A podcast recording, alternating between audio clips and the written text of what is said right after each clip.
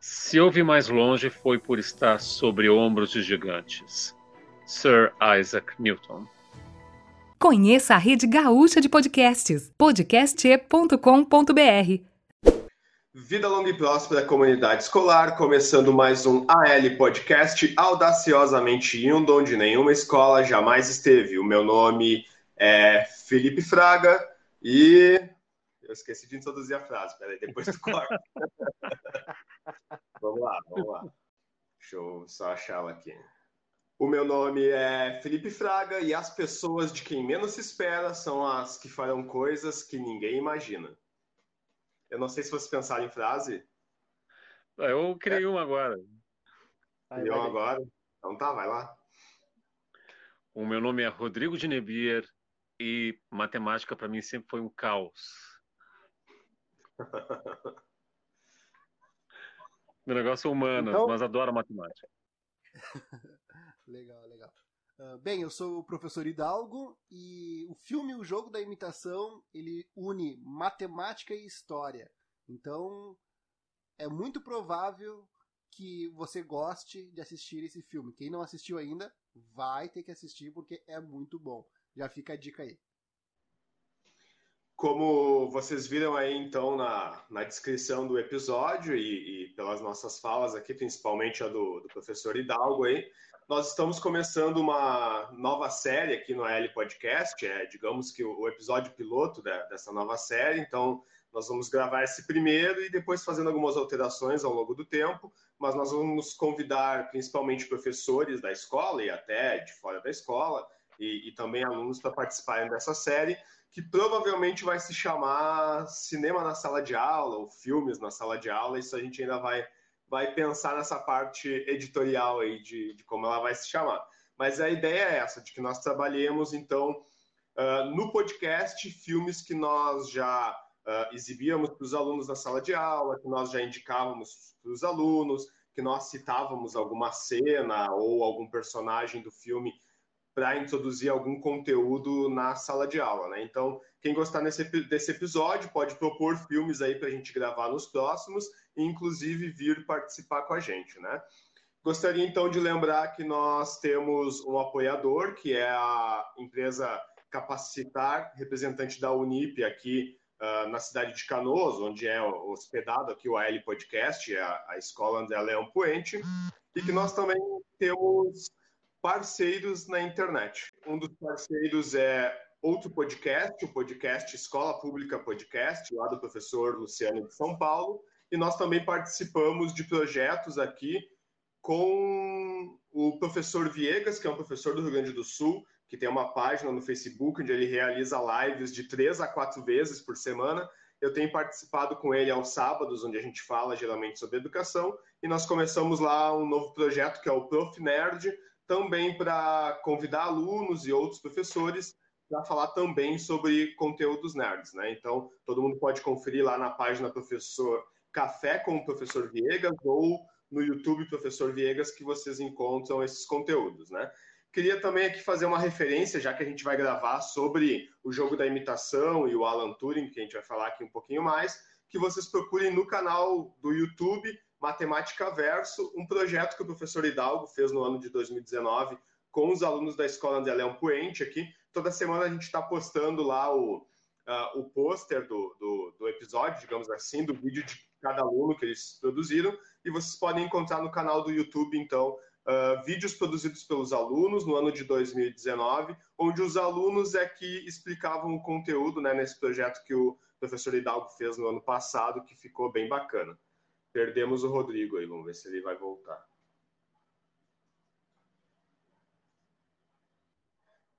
Então, mais uma vez, nós iremos falar sobre o filme O Jogo da Imitação, que vai falar sobre o, o matemático barra cientista. O Hidalgo pode me corrigir aí se, se tiver uh, mais alguma alcunha para ele, né? Que é, então, o Alan Turing, né?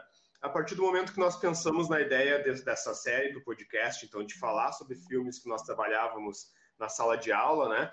Uh, eu lembrei de ver o, o, Hidalgo trabalhando com alguns alunos esse filme em sala de aula, então nós já pensamos nesse, nesse primeiro filme, até porque ele é muito conectado com muitas tecnologias que nós utilizamos atualmente e muitas vezes pais, alunos e até outros professores nem sabem disso, né? Então a proposta é que, digamos que o professor que trabalhava com esse filme em sala de aula fale um pouquinho sobre como era trabalhar o filme, como é que era então a reação dos alunos, o que, que eles comentavam como assisti quando assistiam, e também o professor falar um pouquinho qual era o conteúdo que trabalhava em cima, quais eram as discussões abordadas e como é que era essa experiência. Então nós vamos deixar o Hidalgo fa fazer esse relato de experiência primeiro e depois eu e o Rodrigo fazemos comentários aí sobre uh, o Alan Turing e também sobre o filme e a linguagem cinematográfica também do filme. A hora que tu quiser, Hidalgo, então. Então vamos lá. Sobre o filme O Jogo da Imitação. Ele é um filme que ele trata o matemático da perspectiva do matemático. No caso, o Alan Turing, que também era criptoanalista. Se não me engano, é por serviço militar uh, britânico. Se propõe a entrar, que ele, ele é um bom criptógrafo, né, analista, e que, portanto, ele tem condições de entender a, a máquina Enigma e também a configuração, porque o que acontece? Essa máquina Enigma que os britânicos tinham e que todo dia mudava a configuração desta máquina. Então a ideia era como conseguir essa configuração, sendo que a partir das 6 horas da manhã que eles conseguiam captar essas mensagens por frequência AM.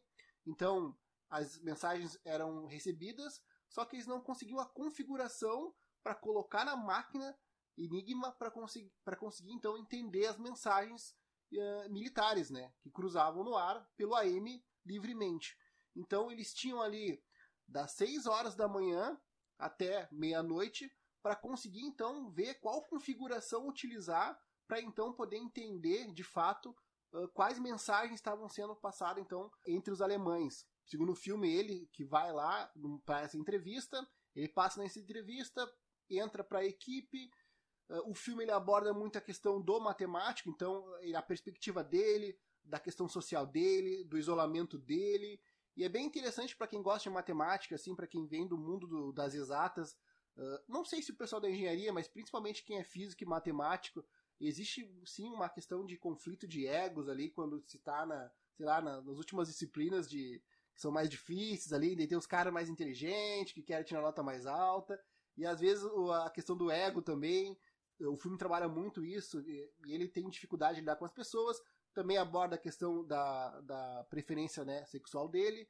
E, cara, o filme é muito bom. É, é, eu, sempre, eu sempre indico esse filme. E quando eu trabalho com os alunos, eu sempre trabalho com a ideia assim, ó, de que a maioria das escolas, ou pelo menos a minha estrutura de ensino, ela é baseada em três condições, ou seja, três, três pilares. Um pilar é matéria, ou seja, conteúdo mesmo, conteudista, onde eles vão ter que uh, fazer uma prova ou fazer uma avaliação, onde eles vão ter que calcular alguma coisa. A outra parte seria o, o, qualitativo, né? ou seja, a frequência, a disciplina, aqui, aqui a gente aborda a questão também que o aluno ele se esforça ou não, então dentro da rede pública nós também temos que ver essa questão social. E outra parte, então, a outra, a terceira parte da estrutura do, das minhas avaliações é algum trabalho diferente que eu proponho. Sempre estou inventando alguma coisa. Então, às vezes, nem sempre, mas às vezes, quando eu entendo que a turma ela vai conseguir processar o filme, ou pelo menos eu acho que tentar também vale a pena. Às vezes eles não estão tão maduros, às vezes eu pego um primeiro ano. Geralmente com o terceiro ano o filme funciona melhor. Mas eu pego um primeiro ano, passo o filme e abordo com eles principalmente a questão da pessoa. Então eu faço um trabalho bem eh, paralelo à matemática, da pessoa, do matemático, da personalidade dele, que é o que eu acho mais interessante no filme. E depois eu peço que eles façam então um trabalho sobre a vida e obra deste matemático, ou seja, tirar um pouco da questão do vamos calcular, ver a geometria analítica, ou vamos ver, sei lá, funções, e vamos então pesquisar sobre uma pessoa, uma figura que é um matemático tão influente que por vezes, quando eu proponho isso, os alunos eles retornam para mim positivamente com mais informações do que eu tenho.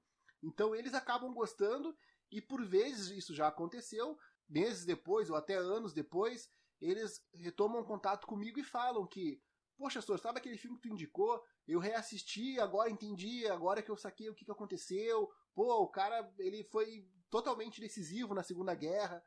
Eles, com uma maior maturidade, conseguem processar. E as camadas também, que claro que tem no filme, que é a questão da orientação sexual dele, que os alunos também do ensino médio, eles refletem muito sobre isso. Então, como ele trabalhou num departamento militar, um, de, um, departamento de inteligência que era secreto, que lá no final eles chamam de, de Ultra. No, primeiro era o MI6, depois virou Ultra.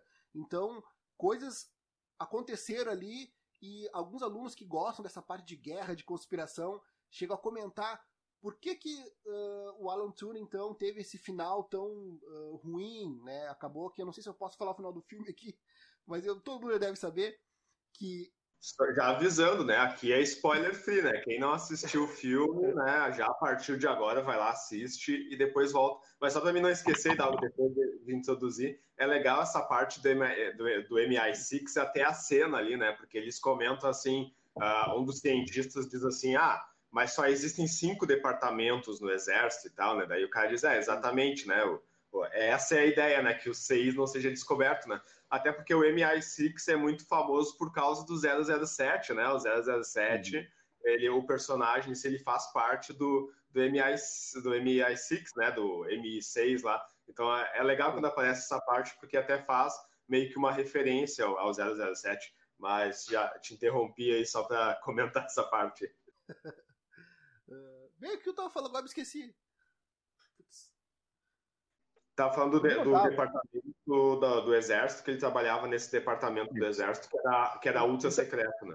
Ultra secreto. E retomando, então, tem alunos que vêm com essas ideias, poxa vida, mas o cara trabalhava, né, o Alan Turing, matemático, super influente, trabalhou em um departamento secreto com o MI6, depois no ultra secreto, que era o Ultra, e teve um desfecho, assim, que era a questão, agora do spoiler, me lembrei, que é de ele oficialmente, né, os dados oficiais, que ele cometeu suicídio. Um cara que sabia o que ele sabia, que tinha as informações que tinha, que conviveu com quem ele conviveu, cometer suicídio assim, depois de um ano de tratamento lá, que teve aquele tratamento bem agressivo de castração química, né? Então, teve alunos que abordaram isso comigo em sala de aula que nem eu havia pensado. É, poxa vida, é estranho mesmo. A gente começa a ir por esse caminho assim de pensar um pouco que às vezes, infelizmente, né, a gente vive num mundo tão louco que até isso é possível, né? Mas enfim, comecei, acho que até falei demais, desculpa aí, vou dar a palavra para vocês. não, não, capaz. É, isso dá essa questão de ter o MI6, de ter um setor ainda mais secreto dentro do exército, né? Era a época, uh, digamos, de final de Segunda Guerra ali e tal, né? Ele vai morrer, se eu não me engano, em 48, 49, por aí, né? Abre bastante por precedente para a teoria da conspiração, assim, né?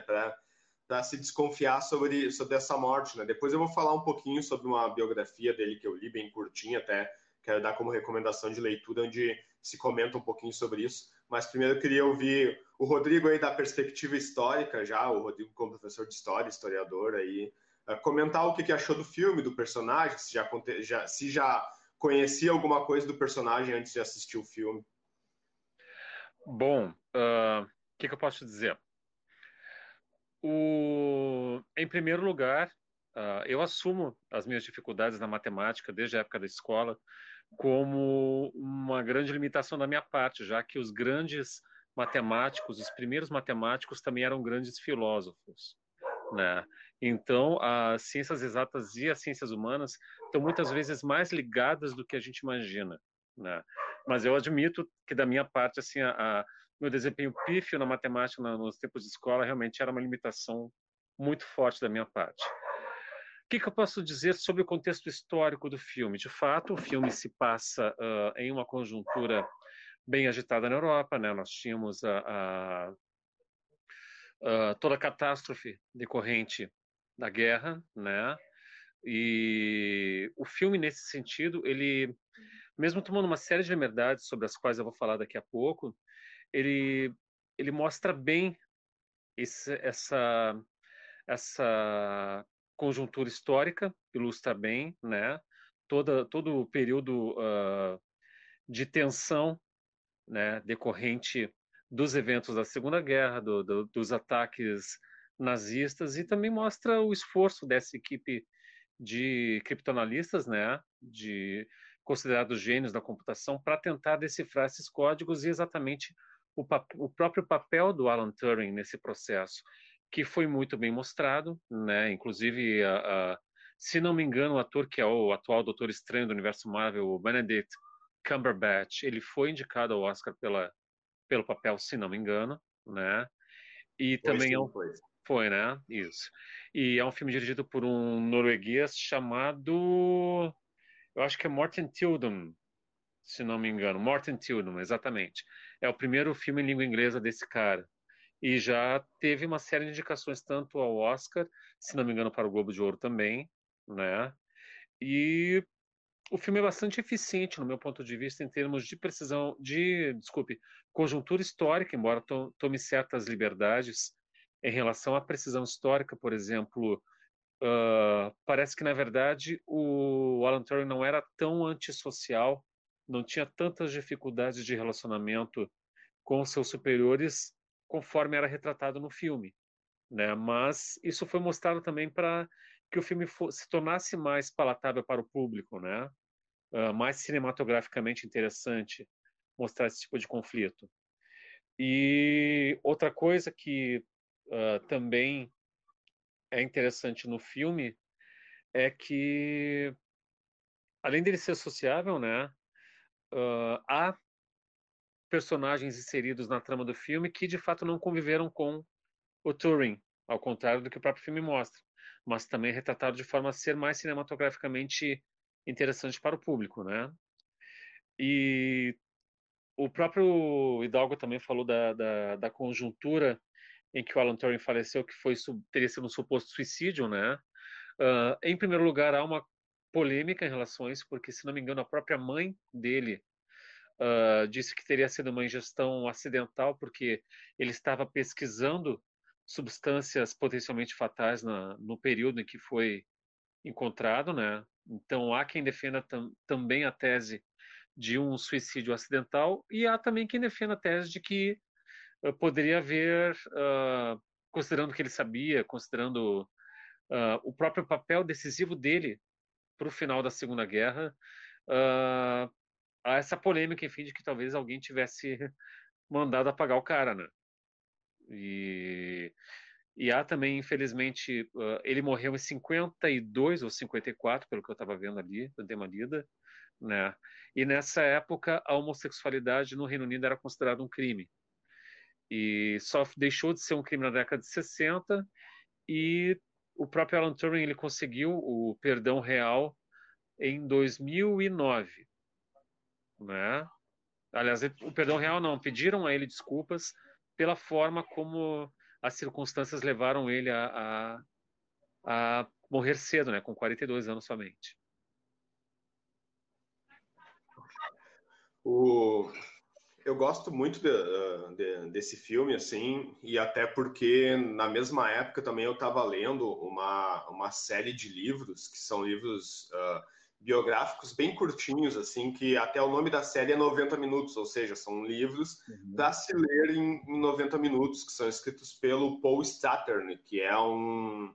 Uh, Deixa eu lembrar a nacionalidade dele. Ele é dos Países Baixos lá. Agora eu esqueci a, qual é a, exatamente o, o, país dele. Depois, depois eu lembro para comentar sobre isso, né?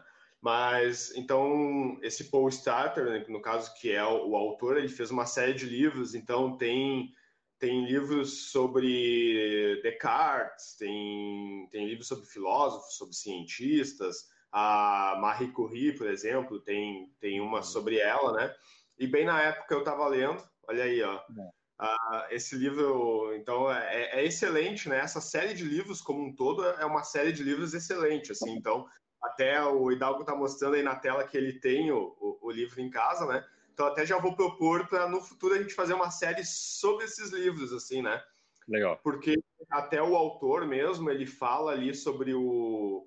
Uh, no próprio livro, mais para o final, ele fala que existe uma biografia definitiva sobre o, o, Alan Turing, que é uma biografia de 500 e poucas páginas, assim, que vai dar muito mais detalhes, né? Então, nesse livro que é 90 minutos, ou seja, para se ler ali em, em, uma hora e meia, ele dá detalhes, mas ele resume muito bem, assim, todos que ele escreve, ele, ele resume muito bem. Então, na época que eu assisti o filme, eu estava lendo o livro, E o livro é tão curtinho que hoje eu li ele de novo. Comecei de manhã e terminei agora de tarde. Tá valendo para me preparar para o episódio aqui, né?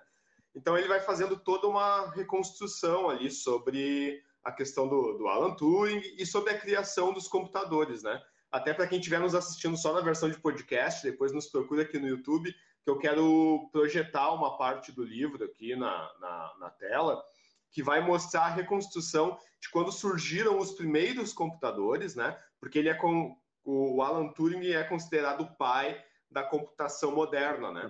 Mas uh, existem computadores muito mais antigos que eram muito primitivos, obviamente, né? E ele já vai construir uma máquina, então já, digamos, como o primeiro computador já considerado digital, porque ele já utilizava uma programação, ele já executava sozinho, né, um comando pré-programado.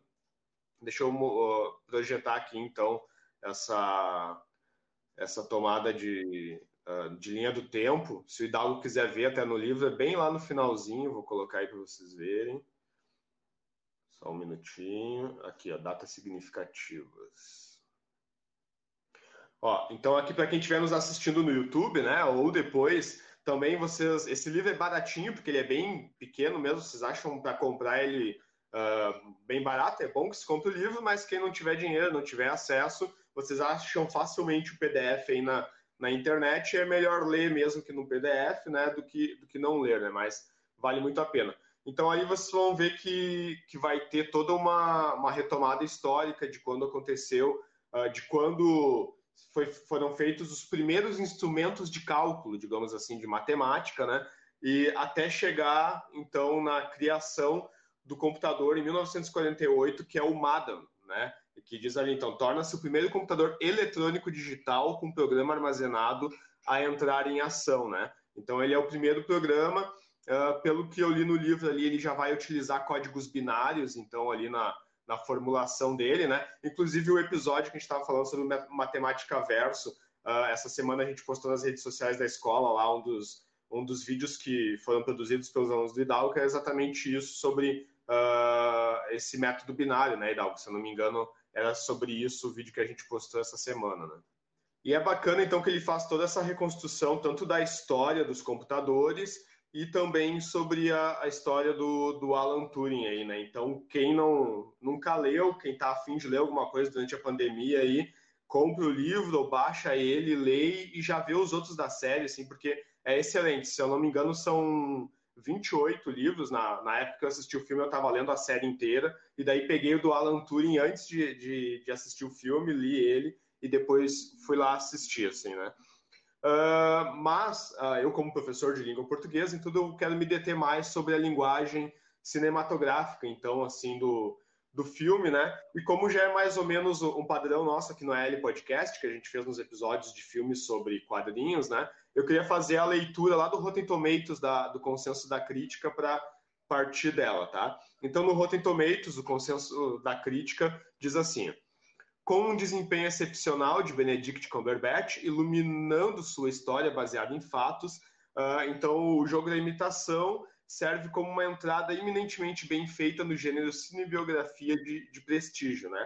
Então, o que, que os, os críticos estão falando nesse, nesse consenso? Eles gostam muito da atuação do Benedict Cumberbatch, mas eles não gostam muito do, do filme em si, porque eles acham que ele é muito novelesco, assim, e tudo, né? Uhum. Mas, fora disso, eu acho que ele é um filme muito interessante mesmo de se trabalhar em sala de aula, exatamente por ele ser um filme muito didático, né? Que ele, ele explica bem, né?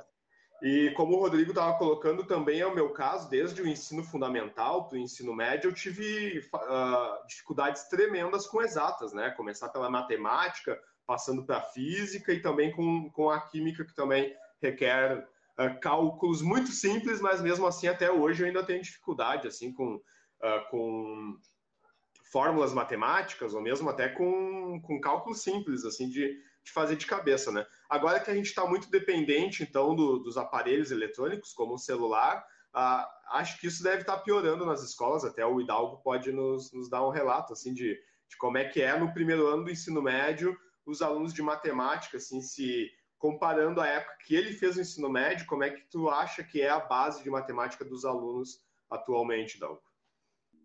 Bem, então, fazendo essa diferenciação então da época que eu estudei no ensino médio, no André Leão Puente também, para hoje em dia, eu acho que eles chegam com muita insegurança, assim, com muito medo da matemática. Inclusive, propostas como essa, que é de trazer um filme que aborda um pouco uh, um matemático com a perspectiva individual dele e traz o contexto histórico junto, eu consigo às vezes ganhar o aluno por esse caminho, porque às vezes ele tipo, ele passou o fundamental todo sofrendo, tendo dificuldade, tirando vermelho, chegou no ensino médio e já tá cansado, entendeu? E quando ele chega no ensino médio, o que que acontece? Ele vai fazer o estágio, ele vai buscar tra trabalho, enfim, ele entra no mercado de trabalho e às vezes ele não consegue dar conta já da pressão de, de administrar tudo aquilo. Então eu proponho sim, e não tem, tem gente que me critica, eu sei, mas eu proponho esse cara, vamos ver um filme sobre um matemático e olha quanta coisa de informação rica e histórica que tem ali. Claro, algumas coisas são novelescas, cinematográficas e tal, mas o cerne da, da, informação tá ali. Era um matemático, era inteligente, é o pai da computação e, e de fato ele foi importante para a Segunda Guerra Mundial. Interessante é que eu só conheci ele depois do filme e que muitos historiadores não conhecem ele muitos matemáticos não conhecem ele. Então, respondendo a tua pergunta, eu acho que o pessoal vem do fundamental com um certo rancor, assim, um certo, uma certa aversão da matemática por medo e eu consigo trazendo trabalhos como esse amenizar essa situação e depois ele volta para a sala de aula parece que mais tranquilo e eu, eu converso com ele sobre o filme, proponho o trabalho, mando pesquisar sobre a vida e obra do, do Alan Turing e acaba que depois, na sequência, quando eu vou retomo a matéria, parece que eles já estão mais assim receptivos para poder me ouvir, para poder tentar.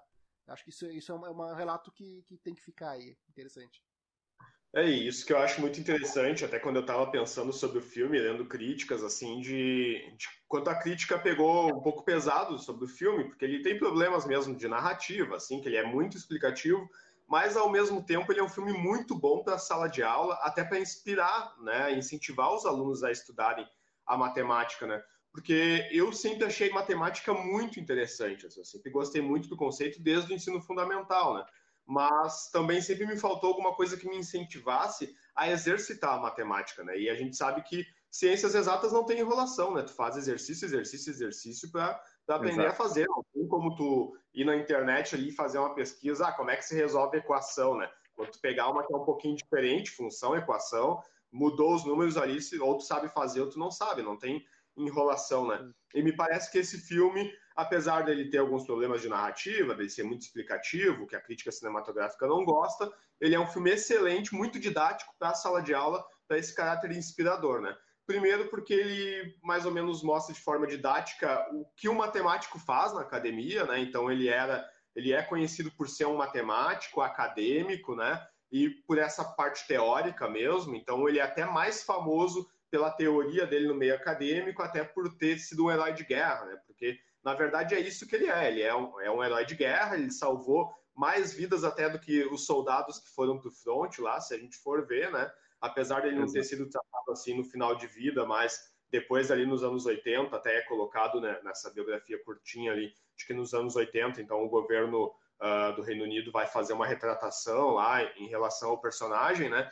Mas me parece que ele tem esse filme tem um potencial, assim como esse livro também, por isso que é muito interessante, né? E a ideia desse projeto aqui de filmes na sala de aula é incentivar que os alunos pesquisem mais sobre a, a disciplina em si, sobre a, a, o personagem que a gente está falando aqui, para descobrir mais, então, sobre o, o, conteúdo que se trabalha na sala de aula e as disciplinas, né?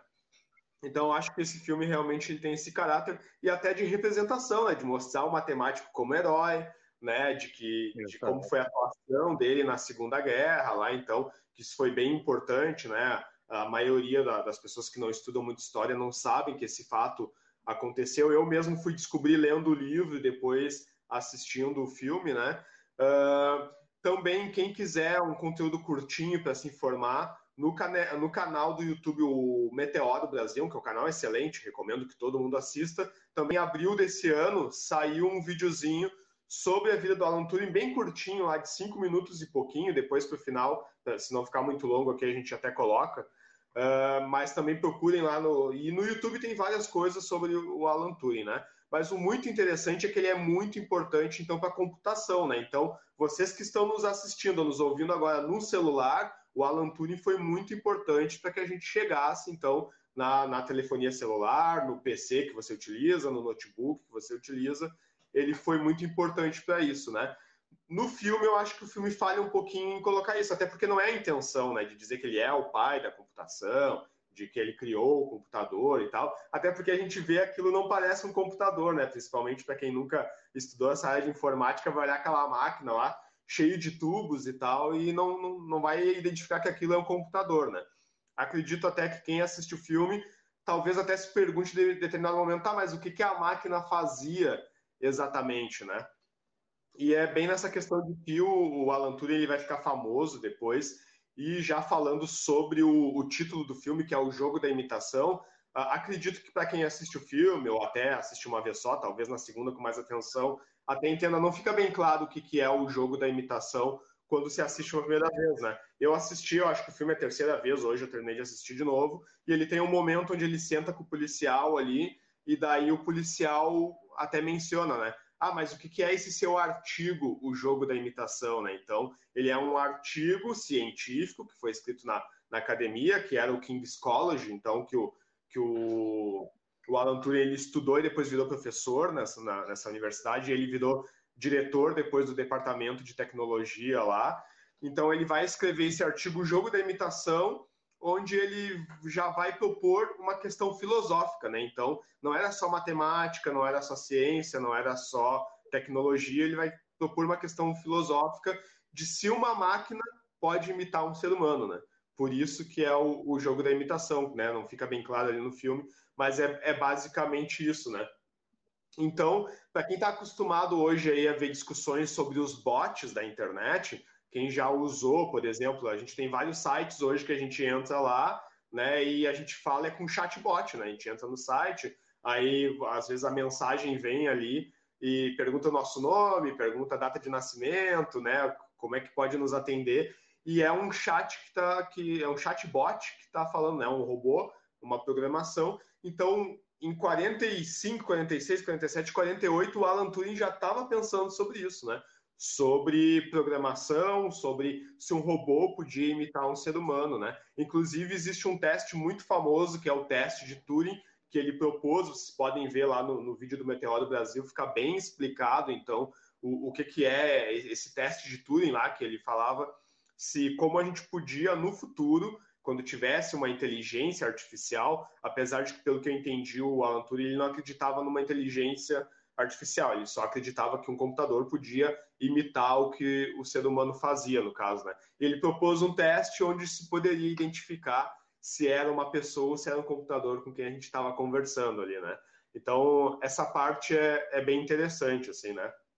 Mas para a gente não se alongar muito, né? E depois eu deixar, se os guris quiserem falar mais um pouquinho, também uma, uma outra questão que eu achei bem interessante uh, uh, de leituras que eu fiz, quando eu li, quando o Steve Jobs morreu, foi lançada a biografia dele, na época eu li, e eu lembro que o, o biógrafo perguntou para o Steve Jobs sobre uma lenda de internet que existe, de que o Steve Jobs, quando ele pensou no logo da Apple, porque eu não sei se todo mundo já prestou atenção no logo da Apple, mas é uma maçã mordida, né? E o, o, Alan Turing, então, ele vai morrer com uma maçã embebida em cianureto, né? Então, que é uma, um veneno lá, uma substância tóxica, uh, porque todo dia antes de dormir ele comia uma maçã e, ele resolveu, né, nesse suicídio aí, uh, caso tenha acontecido ou não, né? A gente já colocou a, a, a, uma teoria da conspiração que pode ter em cima disso, né? De que então ele vai morrer comendo uma maçã envenenada, né? E daí na internet existe essa lenda de que o Steve Jobs teria se inspirado nesse fato para fazer a maçã mordida, então, né? Mas na biografia do Steve Jobs que eu li lá, até o biógrafo, quando está entrevistando ele, pergunta, né? Ah, na internet tem gente que diz que o logo da Apple é por causa do Alan Turing, né? Daí ele diz, não, infelizmente eu gostaria de ter pensado nisso quando eu pensei no logo, mas não, não é por causa disso, né? Eu gostaria que fosse, mas não é, né? Mas mas é bem interessante a referência, né, de que o pai da computação moderna morreu dessa forma e o logo do, de uma das empresas mais famosas de tecnologia do, da atualidade aí é quase que remete, mesmo que sem querer, a, a essa personalidade, assim, né? Acho muito interessante aí, mas eu não sei se vocês querem fazer mais alguma colocação, porque se vocês deixarem, vocês sabem que eu, que eu, que eu vou aqui e falo por horas. Aí. Bom, uh, se me permitem fazer uma breve colocação, é muito interessante, até para a gente pensar nos dias de hoje, que são dias de, de uma certa uh, intolerância, de uma certa. em que aquele que é visto como diferente geralmente é, é proscrito, né, não é aceito. Uh, o filme tem uma. Se não me engano, ele jovem ainda, uh, na escola separando ervilhas de cenouras no prato, né? E há de fato a, a suposição de que talvez ele tivesse o transtorno do espectro autista, né? Uh, o que talvez também ajudasse a explicar essa questão da, da, da habilidade dele com, os, com a matemática, com decifrar códigos e tal. E a gente também pode historicamente fazer um paralelo, né, já que ele foi um personagem que uh, teve, infelizmente, um, um, um, circunstâncias é, meio trágicas na sua vida em função da sua orientação sexual, podemos fazer um paralelo com outro britânico que existiu antes dele, que foi o Oscar Wilde, que foi um, um dramaturgo, um frasista sensacional, o cara assim, extremamente irônico, né, também muito à frente do seu tempo, e que foi preso por causa da sua homossexualidade e morreu com apenas 46 anos morreu doente, né? Por não ter sido visto de forma, uh, não ter sido respeitado na sua individualidade e de ter sido visto pela sociedade em que ele viveu de forma intolerante, né? Então são coisas que a gente, nesses tempos conturbados que a gente vive, são boas da gente também trabalhar em sala de aula e também refletir, né? É, uma outra questão que eu acho bastante interessante, né, da, até que o do Rodrigo colocou sobre a sexualidade dele, isso no, no filme é abordado bem rápido, até o Hidalgo comentou lá no início e tudo, né, o que não fica evidente no, no, no filme, no caso, é de que ele não era, digamos, uh, que um gay discreto, né, e naquela época a maioria era, né, porque como era até um, um crime considerado, a maioria era discreto, né? Mas o, o Alan Turing, ele em determinado momento, uh, até por essa condição especial dele, isso fica evidente, né? De que ele tinha alguma necessidade especial, que podia ser um autismo, Asperger ali, ou até altas habilidades, talvez, né? Pode ser o caso. Uhum. Mas como o Rodrigo colocou a questão das ervilhas, é bem provável que talvez ele fosse Asperger mesmo, né? E essa condição fazia com que, em determinado momento dele trabalhar tanto com matemática, ele começou a se enxergar também como um computador, né? Então ele uhum. começou a, a, não diferenciar assim um ser humano de um computador e ele até chegou à conclusão, e isso tem nos escritos dele, conforme o Paul Stratton coloca ali no livro, de que em determinado momento ele pensou assim, ah, ah todos nós somos computadores pré-programados, seja pela natureza ou, ou, ou, os computadores mesmo pela matemática, né? Então eu vou ser feliz, eu vou agir da forma, vou seguir meus instintos, né? Então ele, inclusive no livro fala que que ele muitas vezes chegava a praticamente se prostituir, não que ele fizesse sexo por dinheiro, por exemplo, assim, mas ele ia para praças lá para conseguir parceiros sexuais, assim, né? Então isso é colocado no livro ali, né? E, e por isso, então, que em determinado momento ele foi perseguido, né? Porque na academia mesmo, nos altos círculos britânicos lá do Reino Unido, existiam muitos gays notórios que todo mundo sabia que era, só que eles eram discretos, né? Todo mundo sabia, mas eles eram discretos. E ele, como não tinha, é, digamos que esse verniz social, ele não tinha essa, essa desenvoltura social, né? Isso veio a trazer muitos problemas para ele, né? O próprio Paul Starton coloca no livro que provavelmente ele teria chego a diretor do departamento, ele poderia ter sido um, um acadêmico muito bem sucedido se ele tivesse tato social, né? se ele tivesse lidado com esse meio social de forma mais habilidosa, digamos assim, né? E isso até fica bem evidente no, no filme, né? Até a, digamos que a, a, parte mais cômica do filme é essa, né? Ele interagindo ali com os colegas, né? Até tem aquele momento isso. que ele vai lá contar uma piada, né? Que é totalmente fora de contexto, né? Ele chega lá e leva a maçã para os colegas comerem e, e, puxa uma piada do nada, assim, né? Mas os caras conta que ele estava tentando, né? Então isso essa, essa falta de trato social dele é que fez com que ele fosse pouco sucedido e até perseguido em determinado momento, né? Uh, mas então eu não sei se vocês querem fazer mais uma colocação, só o que eu queria destacar também ali é que no momento do filme, durante a Segunda Guerra, então ele está trabalhando num computador que é o Colossus, né? E esse computador, então, é para decifrar os códigos lá do Enigma, que se eu não me engano era o computador uh, alemão, né? Então, os códigos do Enigma e tal. Não era bem um computador, era, era o, o, o, código alemão em si que era o, o Enigma ali, né? Ele trabalha com colossos, então, para decifrar, né?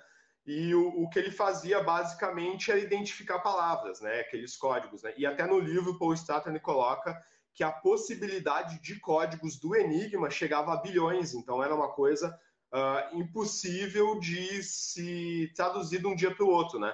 Já existia a tradução uh, feita por seres humanos ali naquela época, não fica bem claro no filme, mas existiam eh, várias equipes assim que, que chegavam a centenas de pessoas tentando traduzir os códigos, só que eles levavam às vezes um código dois, três dias. Primeiro começou a um mês, 15 dias, até que eles chegavam até uma semana, cinco dias ali, eles conseguiam traduzir algumas mensagens, mas isso nunca é suficiente, né?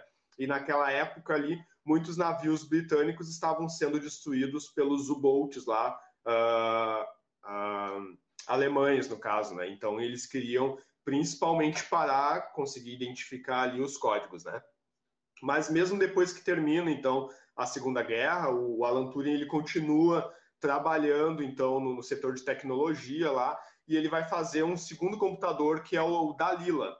E nesse computador o Dalila ele começa a trabalhar com linguagem mesmo, assim. Por exemplo, ele fazia uma pré-programação onde a Dalila falava algumas palavras, né? Então essas palavras saíam no papel, elas eram impressas, como mostra no filme ali, né? Então, era uma máquina, literalmente uma máquina de escrever ligada naquela máquina de computação e a máquina ia lá e escrevia, né? Ele começou a brincar com isso, né? Até que ele consegue fazer depois um computador mais moderno, que é então o Madan, que eu já citei no início, né? Lá no livro vocês vão encontrar também, onde esse já era um computador mais elaborado, onde ele vai com, começar a ensinar o computador a jogar xadrez. Esse era o primeiro objetivo principal dele quando ele vai fazer essa máquina, né? Então ele queria que o computador fosse fosse possível ele jogar xadrez com um jogador de xadrez mesmo, né? Então ele inseria lá o código no computador, botava um jogador de xadrez, o jogador fazia um movimento e ele ia lá e botava uh, o código através dos cartões que ele utilizava lá, os olerites, né?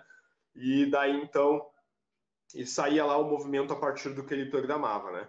E por último, o que ele foi fazer é que ele começou a, a, a ensinar frases para o computador, né? Inclusive no livro traz ali uma frase que ele fez o computador falar e era e era tipo uma frase que era de amor, assim, ah, o amor é isso, é aquilo e tal, né? Então, nessa parte de linguagens, né?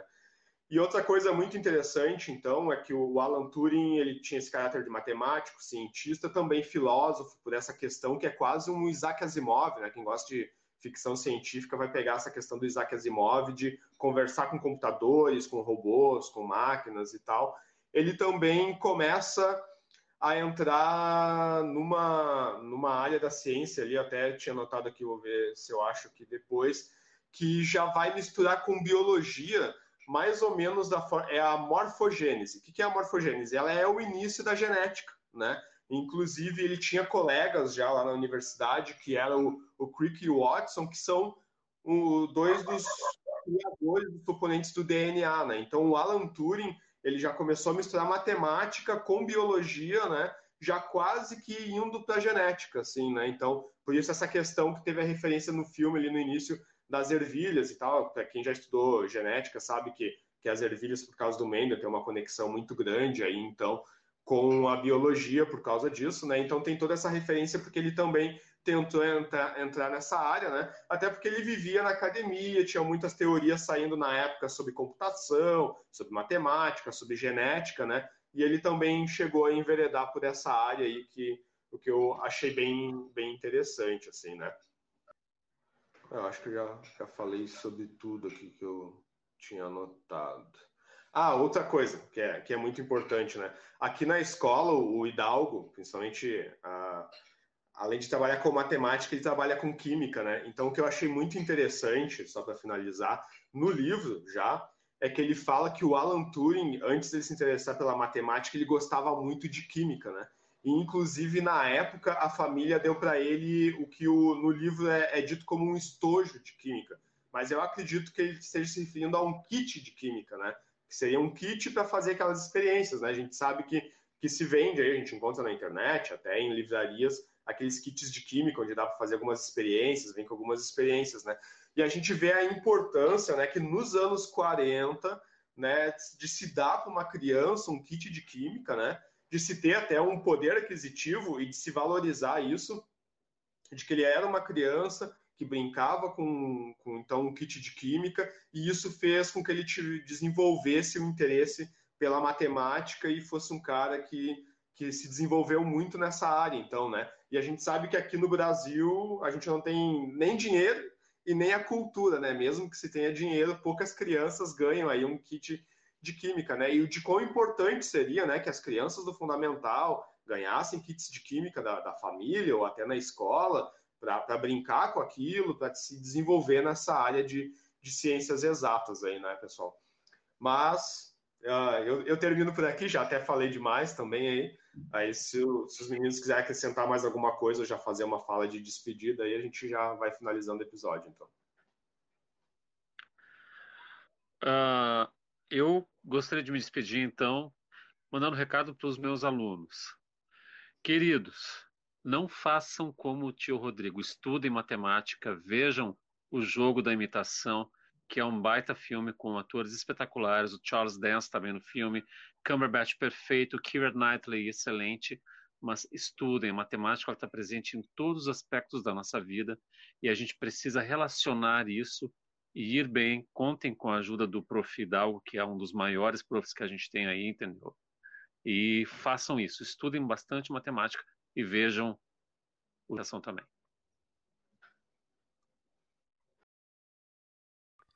Bem, antes de eu me despedir, eu, queria falar que o Felipe aí uh, me deu uma rasteira, né? Nós ia falar sobre o filme, o jogo da imitação, e ele fez um TCC sobre o Alan Turing. Então, pô, aí não tem, né? Não tem como competir com isso. Ele, ele pesquisou tudo e mais um pouco. Parabéns pela pesquisa, muito boa, aprendi bastante também. Muito legal uh, essas, essas informações que acrescenta. E, cara, eu vou dizer pra ti, se tu pesquisar mais coisa, tu vai achar mais coisa. coisa. Isso que é o legal de trabalhar com filme, né? Aborda a questão histórica, tem a questão filosófica também, que eu acho que diferente talvez da tua percepção, que tu diz que não, ele foi um herói de guerra. Existem situações onde eu já tive conversando com alunos que eles não concordaram. Como é que ele vai decidir quem é que morre? Porque ele vai, segundo o filme, né? Ele vai e propõe ali pro, pro superior dele análises estatísticas, né? E, enfim, fazer, fazer estudos ali para determinar então os ataques que eles iam deixar que, que acontecesse e quais que eles iam interceptar. Então, definitivamente ele estava decidindo quem vivia e quem morria e, portanto, uh, talvez nem todo mundo tenha essa visão que tu tenha que ele foi um herói, certo?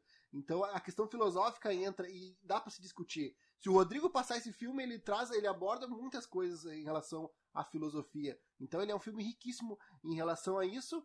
Ele não traz muita questão realmente da, da influência do, do Alan Turing para o campo da computação, ele deixa a desejar, mas a questão de ele ser meio novelesco, eu acho que, que é legal, porque ele trata, como, como eu falei no começo ali, ele trata a, a perspectiva do matemático. É ele olhando para o mundo, passando por aquelas coisas e tentando, de alguma forma, se adaptar ou fazendo escolhas. E no, tanto é que no final ali, no, no interrogatório, eu acho que foi isso que, que o filme quis abordar, ele, ele questiona, ele fala, eu sou um, eu sou um homem eu sou uma máquina? Entendeu? Eu sou, como é que é? Eu sou um herói ou eu sou o, o vilão da história? Então, uh, pô, é muita coisa para se discutir. Eu não tô falando que não tô, uh, não tô me posicionando aqui contra a favor disso. A questão é que o filme é tão rico que ele gera tanta discussão e, tanta, e tanto conhecimento a partir de uma proposta simples, didática, de propor um filme como esse, que eu acho assim, ó, eu acho não, eu tenho certeza, dos meus alunos que estudaram comigo, que assistiram o filme, que fizeram os trabalhos que eu solicitei, alguma coisa ficou. Eles têm na memória alguma coisa de informação relevante, histórica e até mesmo social do então matemático Alan Turing. E era isso, então eu queria me despedir, agradecer e da próxima vez o Felipe tem que falar que nós vamos falar sobre a pessoa, né? Não sobre o filme, daí tu, pô, daí tu me quebra. Hoje eu saí um pouquinho do roteiro porque eu me empolguei, né, de ter lido o livro. Daí hoje eu li de novo o, o livro mais uma vez, daí lembrei dessas questões. Aí eu resolvi falar sobre coisas que não estavam no filme, né? Mas a gente poderia gravar, falar mais coisas só sobre o filme especificamente, né? Podia falar só sobre o livro, ó. Fica a dica aí, ó. Só sobre o livro.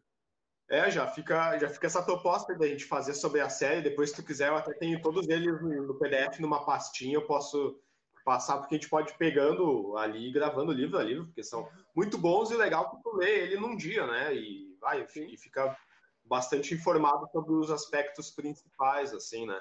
Mas essa questão que tu colocou do, do, do filme é bem legal, mas essa parte da questão da questão ética e tal, né? De que eles tiveram que decidir ali em determinado momento quem iria viver, quem iria morrer, né, de, de utilizar, é, é, é uma parte interessante de, de, se abordar sobre o filme, né. Mas a nossa proposta é não passar muito de uma hora, então, pessoal, a gente vai, vai ficar por aqui, né. Quem gostou desse episódio, uh, comenta aí no, no YouTube, comenta nas nossas redes sociais aí outros filmes que gostaria de ver aqui nesse episódio. Então, se quer que a gente fale mais sobre o filme, mais sobre a personalidade, né? Nos próximos eu prometo que a gente vai falar mais sobre os filmes, né? Nem todos a gente vai ter uma, uma leitura prévia assim para comentar e não vai fugir tanto assim do, do filme em si, até porque a gente gosta muito de cinema e, e a proposta é incentivar que a partir do cinema os alunos vão procurar também a parte teórica, estudar a parte teórica, né? Então, ficamos por aqui. Muito obrigado ao Hidalgo e Rodrigo que participaram aqui uh, da gravação desse episódio. Muito obrigado a quem está nos ouvindo aí. Uma vida longa e próspera a todos, então. Isso aí, pessoal. Na Unip EAD, você é quem escolhe como e onde vai estudar. Cursos à distância que se encaixam na sua vida e no seu bolso. Você pode estar em qualquer lugar e a Unip está com você. Qualidade de ensino e cursos reconhecidos pelo MEC, com professores online 24 horas. Unip EAD. Mudar sua história só depende de você.